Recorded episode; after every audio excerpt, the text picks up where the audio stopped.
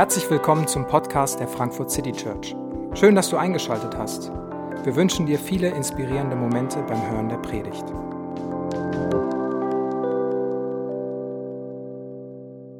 Guten Morgen.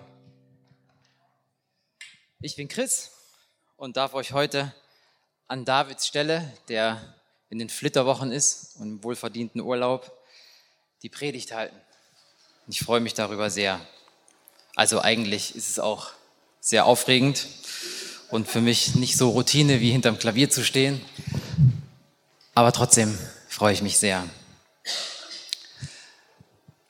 Wenn ich an die, diese großen Figuren der Bibel denke, ich weiß nicht, wer dir vielleicht so als erstes in den Sinn kommt, wenn man so von Glaubenshelden spricht, dann fällt es mir manchmal voll schwer zu glauben, dass das Menschen aus Fleisch und Blut waren. Dass das Menschen waren, die aus Familien kamen, die dysfunktionale Eltern hatten und äh, komische Geschwister, neurotische Verwandte.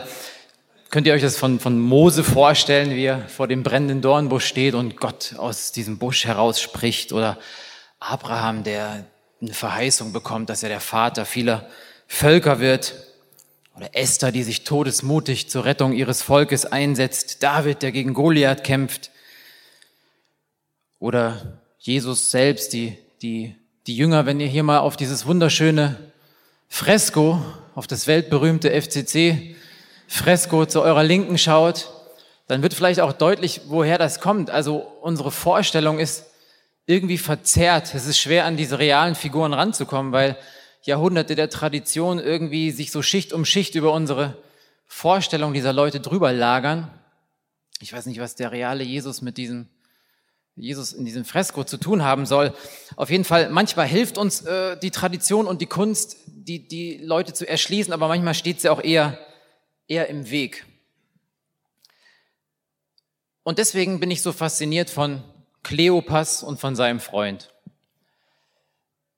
Kleopas und sein Freund äh, waren auch Jünger von Jesus, aber die kommen nicht in diesem Fresko vor. Und das ist in unserem Fall gut, weil diese Figuren, die sind relativ unbekannt, also die sind noch nicht verstellt von unseren Vorstellungen, von, von unseren Bildern, die wir uns so machen von den Figuren in der Bibel. Von Kleopas und seinem Freund gibt's nichts Spektakuläres zu berichten. Die, die kommen genau einmal in der Bibel vor und zwar an der Stelle, wo sie nicht besonders gut drauf sind. An ihrem tiefsten Punkt lernen wir sie kennen. Ähm, wo sie traurig sind, enttäuscht sind, frustriert, enttäuscht von Jesus. Und vielleicht denkst du dir jetzt, wer ist eigentlich dieser Kleopas? Habe ich da irgendwas verpasst? Also Kleopas, der und sein Freund, von dem wir nicht mal den Namen wissen, also das sind wirklich zwei relative Durchschnittsjünger. Sie waren Jünger. Sie gehörten zum Freundeskreis von Jesus dazu. Sie haben es nicht in die erste Riege der zwölf Apostel geschafft, aber sie waren die letzten drei Jahre genauso mit dabei gewesen. Die sind mit Jesus mitgelaufen. Sie sind ihm irgendwann begegnet, ähm, waren fasziniert von ihm, von seiner Lehre. Und irgendwann haben sie beschlossen, tatsächlich ihr komplettes Leben hinter sich zu lassen, um diesem Wanderrabbi Jesus von Nazareth nachzufolgen. Sie haben ihr Heimatdorf Emmaus verlassen, und sind mit Jesus drei Jahre durch ganz Israel gezogen und haben seine Lehren gehört und seine Wunder gesehen. Und je länger sie mit dabei waren, desto größer wurden ihre Hoffnungen. Kann das denn sein? Kann das sein, dass unser Rabbi, unser Meister, der lang ersehnte Messias ist? Er, der endlich die verhassten Römer aus dem Land jagt und der von von Israel aus seine Friedensherrschaft ausrichtet, aufrichtet. Er redet doch die ganze Zeit vom Reich Gottes und davon, dass es gekommen ist. Und seine Taten, sie scheinen ja auch seine Worte zu bestätigen. Er macht Kranke gesund. Er befiehlt den Naturgewalten. Er vermehrt Brot. Ja, und er weckt sogar Tote auf. Also das, das konnten ja nicht mal die großen, alten, berühmten Propheten. Sowas gab's noch nicht. Geschweige denn die vielen selbsternannten Messiasse, die sang- und klanglos wieder in der Geschichte verschwunden sind, untergegangen als Scharlatane. Aber Jesus, der ist anders. Und Kleopas und sein Freund, sie waren all in. Ja, die waren komplett für Jesus. Sie haben alles auf eine Karte gesetzt. Und dann kommt alles so furchtbar anders, so ganz anders.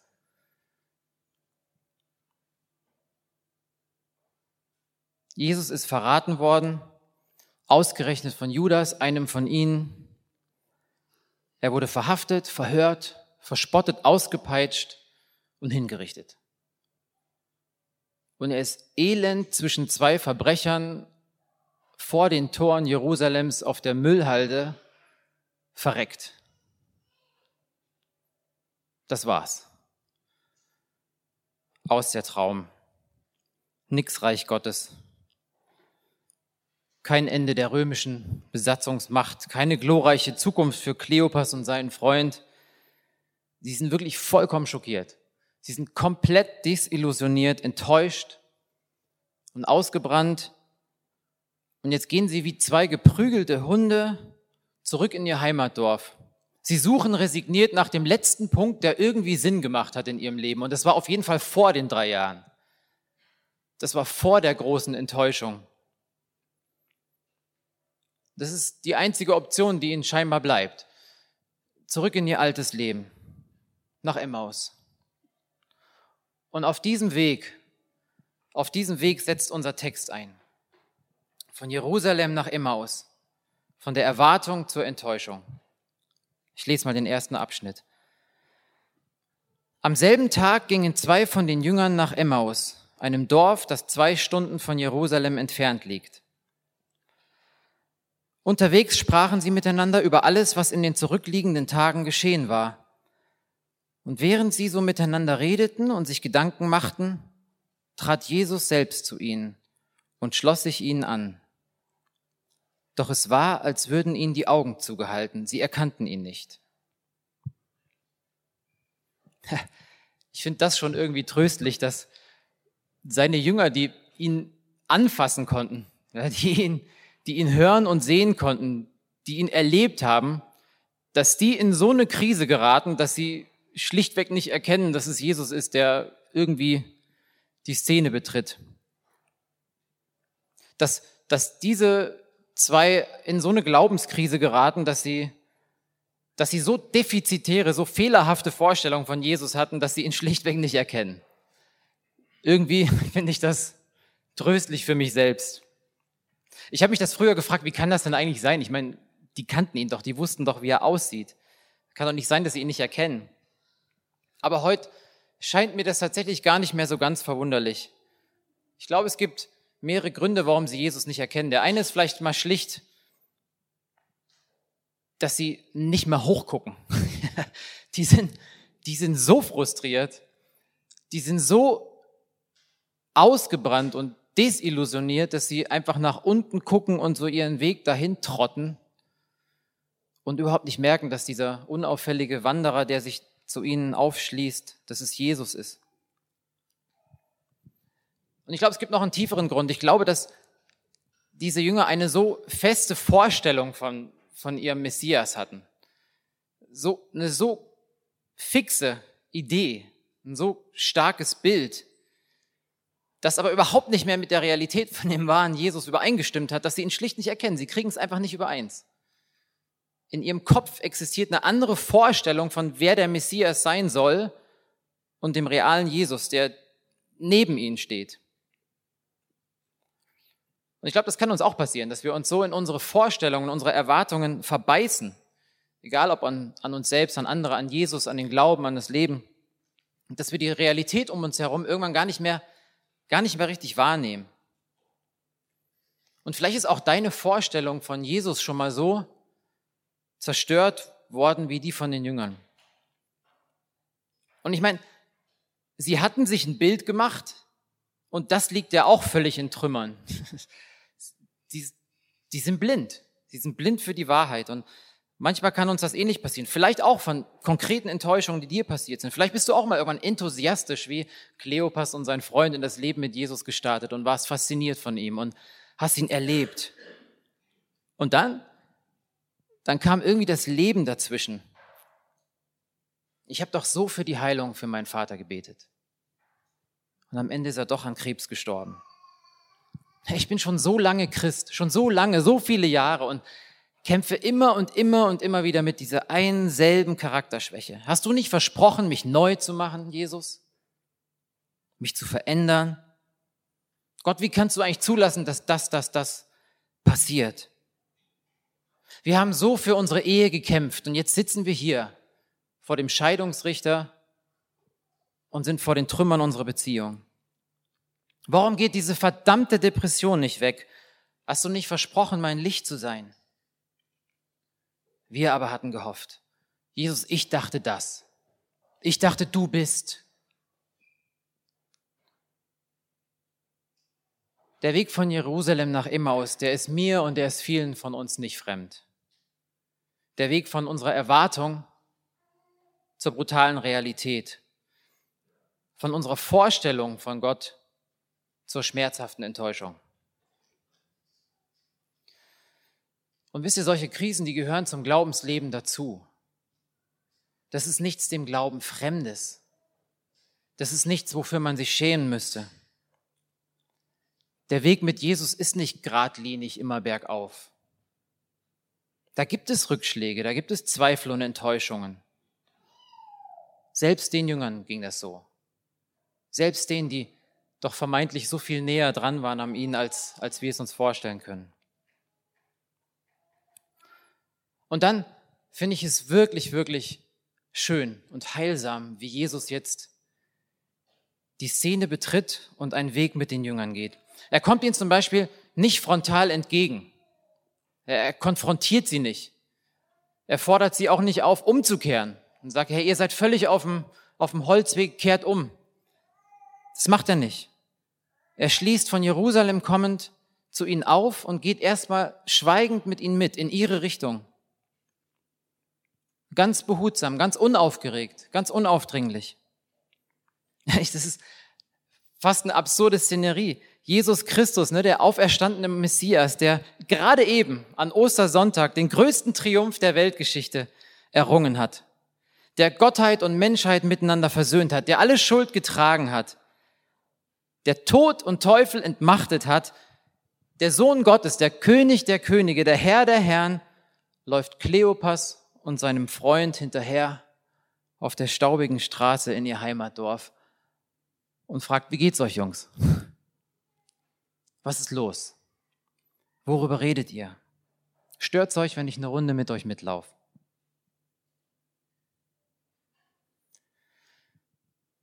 Da blieben sie traurig stehen. Und einer von ihnen, hier erfahren wir beinahe nebenläufig, er hieß Kleopas, er meinte, bist du der Einzige, der sich zurzeit in Jerusalem aufhält und nichts von dem weiß, was dort in diesen Tagen geschehen ist? Was ist denn geschehen? fragte Jesus. Also diese Situation, die entbehrt wirklich nicht einer gewissen Komik. Also unser trauriger Freund Kleopas fragt den Einzigen, der wirklich weiß, was passiert ist, bist du der Einzige, der nicht weiß, was wirklich passiert ist? Und der Einzige, der wirklich weiß, was passiert ist, fragt die beiden, die ein sehr defizitäres Bild von dem haben, was passiert ist, was ist denn passiert? Und Jesus macht das so gut, er bringt die beiden erstmal dazu, stehen zu bleiben, anzuhalten, durchzuatmen und in ihren eigenen Worten zu schildern, was sie glauben, was passiert ist.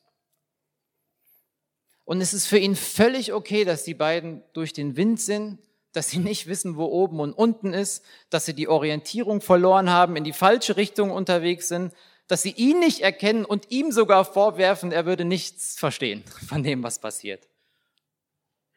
Und auch hier finde ich mich tatsächlich wieder. Ich meine, wie oft geht es uns so, dass wir sagen, Gott, wo bist du denn jetzt? Raffst du es nicht? Jetzt, jetzt wäre es angemessen einzugreifen. Wo bist du denn? Warum machst du jetzt nicht? Interessierst du dich nicht für mich? Hast du mich vergessen? Bist du der Einzige, der nicht versteht, was hier gerade los ist? Soll ich es dir nochmal erklären? Und dann sagt er, gut, dann erzähl doch mal. Und er meint es nicht ironisch. Der meint das ernst. Sag mir, was dich bedrückt. Sag mir, wie es dir geht. Er schenkt uns Zeit und er öffnet uns einen Raum.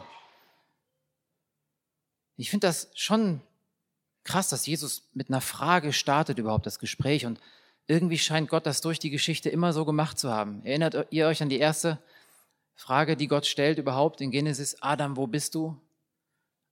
Adam, der, der nackt und voller Scham hinterm Busch kauert. Und Gott fragt, wo bist du? Er weiß auch, wo er ist, aber er öffnet ihm einen Raum mit dieser Frage. Er gibt ihm Zeit, sich der Situation zu stellen. Jesus, der hat kein Interesse daran, Recht zu haben, uns unsere Schutzmasken vom Gesicht zu reißen oder unsere Illusionen zu zertrümmern. Er kommt als unerkannter Wanderer und läuft erstmal eine Weile mit und stellt uns eine Frage. Also fragt er, was ist denn passiert? Und dann sprudelt es aus ihnen raus. Es geht um Jesus von Nazareth, der sich durch sein Wirken und sein Wort vor Gott und vor dem ganzen Volk als mächtiger Prophet erwiesen hatte. Ihn haben unsere führenden Priester und die anderen führenden Männer zum Tod verurteilt und kreuzigen lassen. Und wir hatten gehofft, wir hatten gehofft, er sei es, der Israel erlösen werde. Heute ist außerdem schon der dritte Tag, seitdem das alles geschehen ist. Doch nicht genug damit.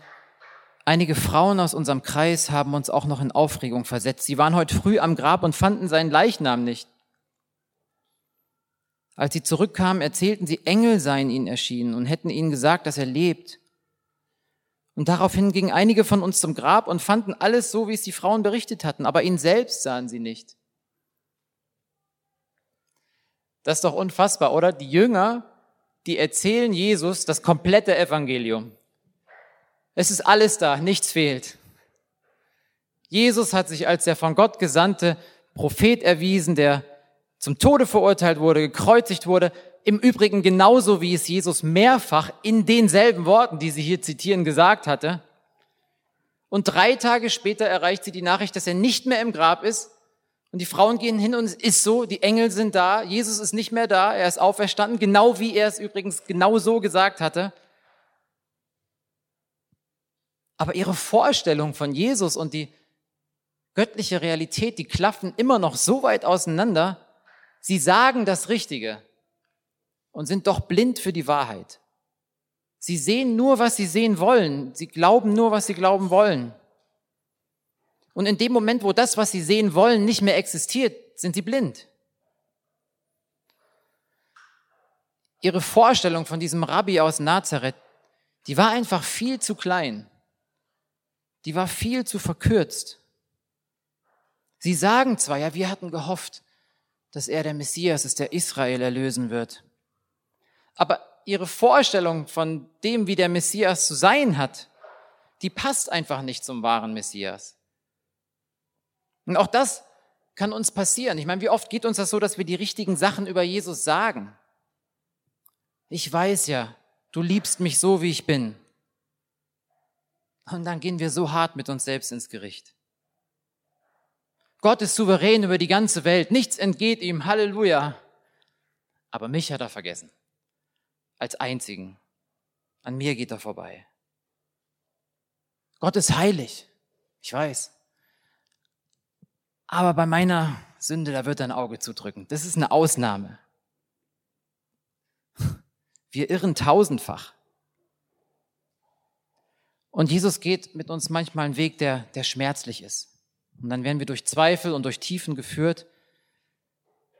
Und die verändern unser Gottesbild. Und das ist gut. Das ist wichtig.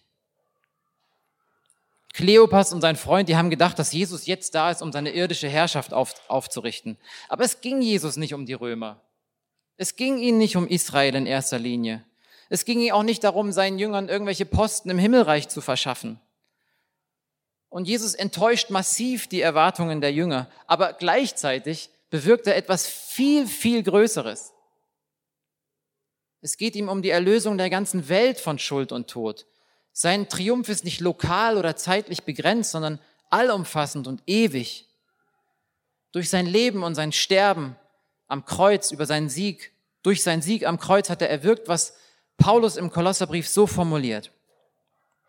Gott hat uns alle unsere Verfehlungen vergeben.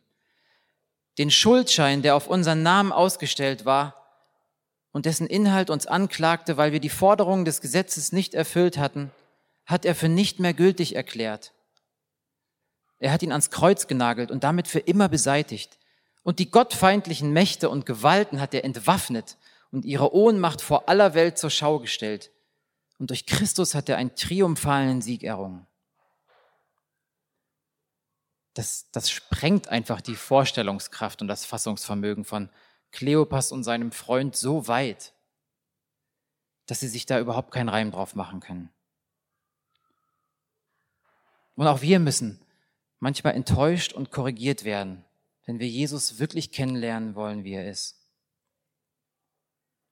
Manche Krise ist nötig, damit wir unsere fixe Vorstellung von ihm loslassen können. Der berühmte Theologe Karl Barth wurde mal gefragt, wie würden Sie Gott definieren? Wie ist Gott? Und er hat nur gesagt, ganz anders. Gott ist der ganz andere. Mach dir irgendeine Vorstellung und er ist anders.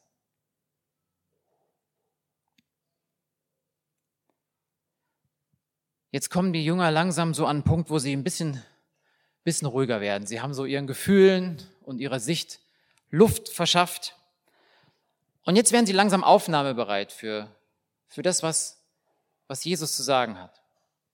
Noch erkennen sie ihn immer nicht. Sie wissen nicht, dass es Jesus ist.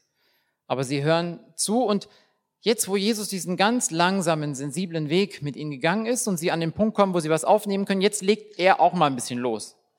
Ihr unverständigen Leute, wie schwer fällt euch es, all das zu glauben, was die Propheten gesagt haben? Musste denn der Messias nicht das alles erleiden, um zu seiner Herrlichkeit zu gelangen? Und dann ging er mit ihnen die ganze Schrift durch und erklärte ihnen alles, was sich auf ihn bezog. Zuerst bei Mose und dann bei sämtlichen Propheten. So, bis, bis hierher, glaube ich, finden wir Jesus auch ganz sympathisch, so, ne, diesen empathischen Wanderer, der in unsere Richtung geht und, und wartet, Räume eröffnet. Aber jetzt, jetzt kommt auch so ein bisschen der andere Jesus, der sagt, Moment mal, ihr, ihr habt wirklich ein falsches, falsches Bild von allem. Ich, ich muss euch jetzt den Kopf gerade rücken und euch erklären, wie die Dinge wirklich sind. Warum glaubt ihr denn nicht, was ich euch, was ich sage da noch gar nicht, was eigentlich offensichtlich vor Augen liegt. Jetzt kommt schon ein bisschen der konfrontative Jesus. Er sagt ihnen, ihr habt alles richtig gesagt, aber ihr glaubt nur, was ihr glauben wollt. Jesus hat immer mit offenen Karten gespielt. Er war immer ehrlich. In der Schrift steht klar, was passieren würde. Und auch uns, seinen Jüngern, seinen Nachfolgern, hat Jesus nichts versprochen, was er nicht halten würde. Er hat, war immer ehrlich. Zum Beispiel hat er nie versprochen, dass es leicht werden würde, ihm nachzufolgen. Nie, an keiner Stelle. Er hat nie versprochen, dass seine Nachfolger immer reich und gesund sein würden. Nie. Das ist eine Erfindung von TV-Predigern, von Scharlatanen. Jesus war so ehrlich, dass jede Werbeagentur die Hände über den Kopf geschlagen hätte. Der war eigentlich ein PR-Desaster. Einmal kam jemand auf ihn zu und sagt, Jesus, ich will dir folgen. Und Jesus sagt, überleg dir das nochmal. Also, Füchse haben Höhlen, Vögel Nester, aber der Menschensohn hat nicht mal einen Ort zum Schlafen. Er sagt Sachen wie, sie haben die Propheten vor mir verfolgt und sie werden mich verfolgen und töten und mit euch werden sie das Gleiche machen, wenn ihr euch zu mir bekennt. Wer nicht bereit ist, alles loszulassen, selbst sein eigenes Leben, kann nicht mein Nachfolger sein. Wer mein Fleisch nicht isst und mein Blut nicht trinkt, hat keinen Teil an mir. Der nächste Satz war, da wandten sich viele von ihm ab. Und Jesus dreht sich zu den paar Leuten um, die noch da sind. Wollt ihr auch gehen? Jesus war immer ehrlich. So ehrlich, dass wir es manchmal nicht glauben können. Und wenn dann eintritt, was er gesagt hat, dann sind wir enttäuscht und machen ihn verantwortlich. Aber so leicht ist das nicht. Jesus hat uns kein leichtes, sorgenfreies Leben versprochen. Er hat uns ein sinnvolles Leben versprochen. Er hat uns versprochen, uns niemals allein zu lassen und mit uns zu sein, inmitten von Schmerz und Leid. Es ist gut, dass Jesus uns manchmal enttäuscht und uns den Kopf zurechtrückt. Und mit Kleopas und seinem Freund geht er Stück für Stück die relevanten Bibelstellen durch und korrigiert ihr verzerrtes Bild. Und auch das ist wichtig für uns. Es ist wichtig für uns, die Bibel zu kennen, Gottes Wort ernst zu nehmen. Denn sonst kann es passieren, dass wir uns unsere eigenen Vorstellungen und Bilder von Gott machen und die driften immer weiter weg von dem, was wirklich ist. Und dann besteht wirklich die ernste Gefahr, dass wir auch mit unserem Glauben Schiffbruch erleiden. Aber nicht, weil Gott unfair ist, sondern weil unsere Vorstellung so verzerrt ist, so klein.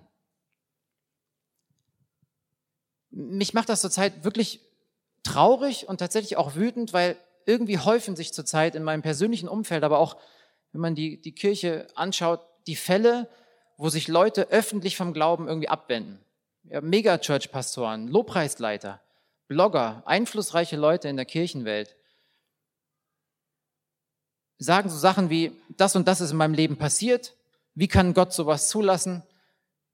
Ich bringe mein Bild von Gott nicht mehr mit der Realität überein, also ist Gott über Bord zu schmeißen, also muss ich ihn ablehnen. Also war der Glaube Schwachsinn. Das ist eine echte Gefahr, wenn wir nicht ernst nehmen, wer Jesus ist, wenn wir nicht ernst nehmen, was er gesagt hat in seinem Wort. Und ich glaube, wenn wir in dieses Dilemma kommen zwischen Gott oder Realität, dann steht es uns vielleicht gut an, mal ein bisschen demütig zu sein und im Zweifelsfall Gott recht zu geben und nicht meiner Wahrnehmung. Aber wisst ihr, selbst hier ist Jesus noch nicht fertig. Selbst da, wo die Jünger jetzt klar vor Augen haben, was Sache ist, wo sie die richtige Theologie, wo sie sich ihr zumindest annähern, da, wo sie mit ihrem Verstand anfangen zu begreifen, dass sie irgendwo einen Knick in der Optik hatten, selbst da ist das Ziel noch lange nicht erreicht. Wir können, wir können die richtige Theologie haben und Jesus nicht kennen. Wir können genau die richtigen Dinge sagen und ihm nicht glauben. Und Jesus ist nicht daran interessiert, dass wir die richtigen Dinge sagen. Jesus geht mit den Jüngern weiter. Er will sie nicht korrigieren, sondern er will bei ihnen einkehren. Er will sie nicht überzeugen, sondern er will um sie werben. Er will Intimität, er will Beziehung mit ihnen haben. Und er geht zusammen mit ihnen weiter und dann heißt es in dem Text, so erreichten sie das Dorf, zu dem sie unterwegs waren. Und Jesus tat, als wollte er weitergehen, aber die beiden Jünger hielten ihn zurück. Bleib doch bei uns, baten sie. Es ist schon fast Abend, der Tag geht zu Ende. Und da begleitete er sie hinein und er blieb bei ihnen. Als er dann mit ihnen am Tisch saß, nahm er das Brot, dankte Gott dafür, er brach es in Stücke und gab es ihnen. Da wurden ihnen die Augen geöffnet und sie erkannten ihn. Doch im selben Augenblick verschwand er, sie sahen ihn nicht mehr. War uns nicht zumute, als würde ein Feuer in unseren Herzen brennen, während er unterwegs mit uns sprach und uns das Verständnis für die Schrift öffnete, sagten sie zueinander. Unverzüglich brachen sie auf und kehrten nach Jerusalem zurück. Und dort fanden sie alle versammelt, die Elf und die, die sich zu ihnen hielten. Man empfing sie mit den Worten, der Herr ist tatsächlich auferstanden. Er ist Simon erschienen. Und da berichteten auch die beiden, was sie unterwegs erlebt und wie sie den Herrn erkannt hatten, als er das Brot in Stücke brach. War uns nicht zumute, als würde ein Feuer in unserem Herzen brennen? Brannte nicht unser Herz? Was ist in diesem Moment passiert, bei diesem Abendessen? Es bleibt geheimnisvoll. In dem Moment, wo Jesus das Brot bricht, erkennen sie ihn. Eigentlich hat der Hausherr das Brot gebrochen, aber ganz selbstverständlich nimmt dieser, dieser anonyme Wanderer das Brot und wie im Abendmahl vor seinem Tod teilt er sich selbst mit. Das ist mein Leib, das ist mein Blut für euch gebrochen und vergossen. Und irgendwie ist das der, der Moment, wo es den Jüngern wie Schuppen von den Augen fällt, wo die, die Realität und ihre Vorstellung, wo sie für einen Moment deckungsgleich werden und sie sehen, es ist Jesus. Es ist wirklich Jesus. Es ist der auferstandene Herr. Und dann ist er auch schon wieder weg. Aber interessanterweise ist gar keine Enttäuschung da. Es ist so wie spiegelverkehrt. Am Anfang kommt Jesus und sie sind völlig resigniert. Und jetzt ist er weg, aber sie sind komplett verwandelt, sie sind nicht wiederzuerkennen. Die waren eben noch vollkommen depressiv und ausgebrannt und, und jetzt machen sie was völlig Unlogisches. Mitten in der Nacht rennen sie zurück nach Jerusalem und, und sind völlig gepackt von dieser, von diesem Moment der Erkenntnis. Und selbst in seiner Abwesenheit sind sie jetzt nicht enttäuscht. Dieser eine Moment der Offenbarung, dieser Moment, wo sie Jesus sehen, verändert sie für immer. Und wie, wie ermutigend ist das? Egal wie groß unsere Enttäuschung ist, egal wie schmerzhaft anders wir Jesus erfahren, als wir es uns vorgestellt hatten, egal wie krass uns das Leben überrascht, überfordert, überrennt und fertig macht. In dem Moment, in diesem einen Moment, wo uns die Augen für Jesus aufgehen, da wird alles anders. Die tiefste Verbitterung, die, die größte Enttäuschung, das zynischste Herz wird in diesem einen Moment verwandelt. Und bis heute erleben das Menschen immer und immer wieder. Und viele von uns könnten jetzt Geschichten davon erzählen, wie es für sie war, als sie zum ersten Mal oder immer wieder Jesus neu, anders, überraschend gesehen haben. Wir können das nicht machen. Auch, auch diese Begebenheit, dass Jesus dann weg ist, zeigt uns, dass so ein Moment nicht verfügbar ist. Wir können das nicht produzieren, wir können das nicht machen. Aber was wir machen können, ist, dass wir Jesus unsere Enttäuschung hinhalten, dass wir ihm unseren Schmerz rausbrüllen, dass wir ihm unsere Enttäuschung einfach sagen. Wir hatten gehofft, Jesus, das. Wir dachten das. Ich hatte mir das so vorgestellt. Jesus wird damit fertig. Das ist okay für ihn. Er geht mit uns, auch auf unser, auf unserer staubigen Straße von Jerusalem nach Emmaus, von unserer Erwartung zur Enttäuschung. Und er geht so lange mit uns, wie wir eben brauchen. Wir können ihn bitten, bleib doch bei uns. Kehr doch bei uns ein, geh nicht vorbei. Manchmal dauert es, bis wir in der Lage sind, ihn zu sehen und zu hören. Aber er gibt nicht auf. Er ist bereit.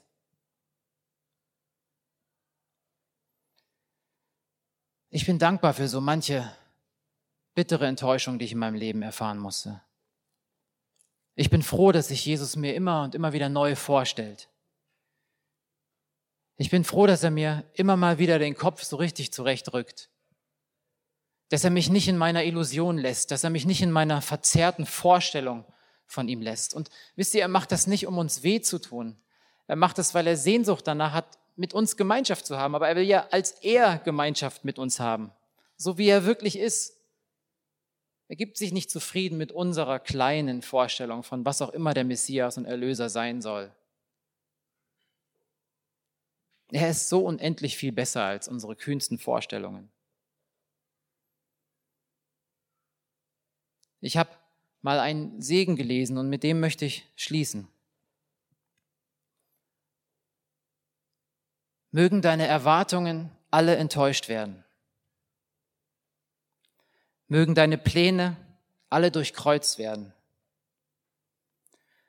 Mögen alle deine Wünsche zu nichts verwelken, auf dass du die Machtlosigkeit und Armut eines Kindes erlebst, dass du singen und tanzen kannst in der Liebe Gottes, des Vaters, des Sohnes und des Heiligen Geistes. Amen. Wir hoffen, die Predigt hat dich inspiriert. Wenn du uns kennenlernen möchtest, dann schau einfach mal auf unsere Homepage www.frankfurtcitychurch.de oder besuche uns in unseren Gottesdiensten. Bis dann!